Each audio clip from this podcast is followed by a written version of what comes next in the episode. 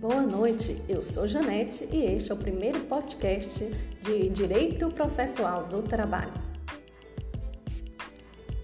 Hoje são 17 de nove de 2020 e vamos falar sobre parte no processo.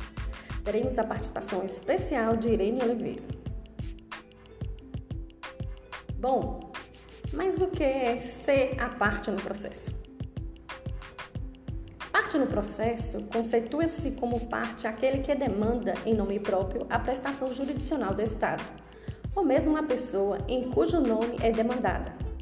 Em outras palavras, partes são o autor que demanda a tutela jurisdicional e o réu contra quem a atuação é postulada.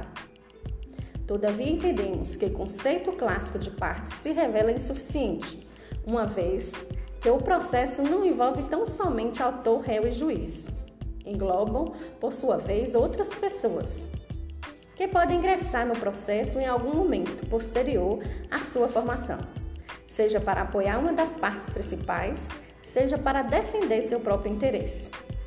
A relação jurídica processual é aquela que se forma através de três vértices: juiz, autor e réu. E o processo, enquanto exercício da atividade jurisdicional do Estado, é iniciada na maioria das vezes por iniciativa das partes.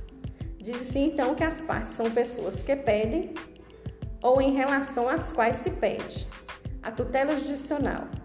Isso é, conforme afirma a lei, as partes do processo são, de um lado, a pessoa que postula a prestação jurisdicional do Estado e, de outro lado, a pessoa em relação à qual tal providência é pedida.